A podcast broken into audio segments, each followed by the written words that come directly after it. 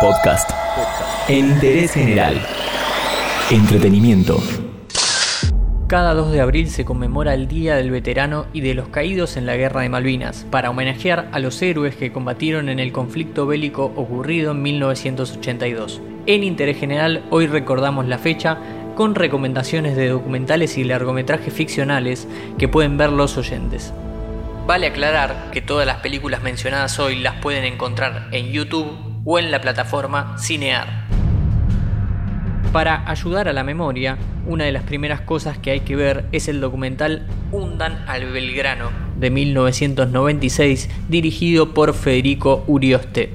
La producción recopiló entrevistas, escenas dramáticas, mapas y otros elementos para examinar el conflicto y también para armar la historia de cómo se llegó al mismo. Esta es una de las pocas coproducciones entre Argentina y Reino Unido. Como todo conflicto bélico, otro punto de interés es el post, lo que ocurre después de los hechos. Esto lo encontramos en Locos de la Bandera, de Julio Cardoso. El film documenta la historia de los familiares de las 649 víctimas argentinas en la Guerra de Malvinas, quienes, apenas concluido el conflicto militar, se encontraron solos con su dolor e impedidos de acercarse a la tumba de sus seres queridos, ya sea porque los cuerpos quedaron en el cementerio de Darwin en las islas o porque desaparecieron sin ser identificados. Este documental se estrenó en el año 2005.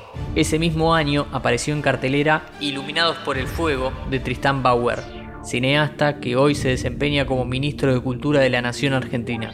Probablemente esta sea una de las películas que más se recuerde sobre el conflicto. Es un largometraje de ficción basado en el libro homónimo escrito por Edgardo Esteban, el cual narra las experiencias de Esteban Leguizamón, un excombatiente de la guerra. El protagonista fue interpretado por Gastón Pauls y narra el encuentro de su personaje con un ex compañero. Esteban Leguizamón asiste a la familia de su amigo Alberto Vargas, al cual le quedaron secuelas psicológicas por haber estado en la guerra y se encuentra internado por haber intentado suicidarse. El film mezcla imágenes recreadas de 1982 para mostrar cómo quedaron afectados los sobrevivientes. Es un largometraje que de alguna manera junta las dos recomendaciones anteriores. Cabe destacar que Iluminados por el Fuego ganó el premio Goya por Mejor Película Extranjera de habla hispana. Es común encontrar en el archivo películas que retraten no solamente el acontecimiento a gran escala, sino también las pequeñas o más personales historias que ocurren durante cualquier guerra. Este es el caso de Los chicos de la guerra de 1984, basadas en un libro que lleva el mismo nombre. La historia se centra en la vida de tres jóvenes pertenecientes a diferentes clases sociales que son enviados a la guerra y narra las consecuencias que la misma le ocasiona a cada uno de ellos. En esta misma sintonía encontramos a Soldado Argentino Solo Conocido por Dios, dirigida por Rodrigo Fernández Engler y data del año 2017, la más nueva de las recomendaciones de hoy.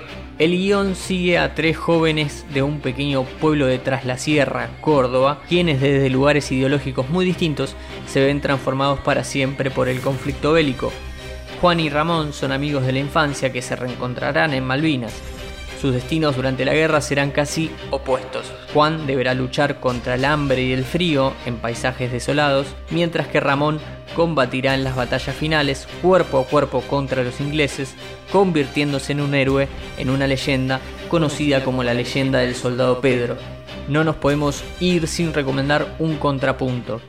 The Falklands Play, una obra que fue escrita por Ian Curtis, quien fue un escritor experimentado que había comenzado su carrera televisiva en el drama, pero que se había especializado cada vez más en reconstrucciones dramáticas de la historia. Esta producción fue encargada por la BBC en 1983 y tenía planes para ser estrenada en 1986, pero fue archivada por el controlador de la BBC One, Michael Gray, debido a su postura pro Margaret Thatcher. Finalmente se produjo simultáneamente para radio y televisión, transmitidas por BBC Radio 4 y el canal de televisión digital BBC 4. La versión de televisión fue una versión entre comillas reparada y resumida de 90 minutos. Hoy en Interés General recordamos a los caídos en Malvinas con 6 recomendaciones que deberían ver nuestros oyentes. Todo lo que querés saber está en interésgeneral.com.ar.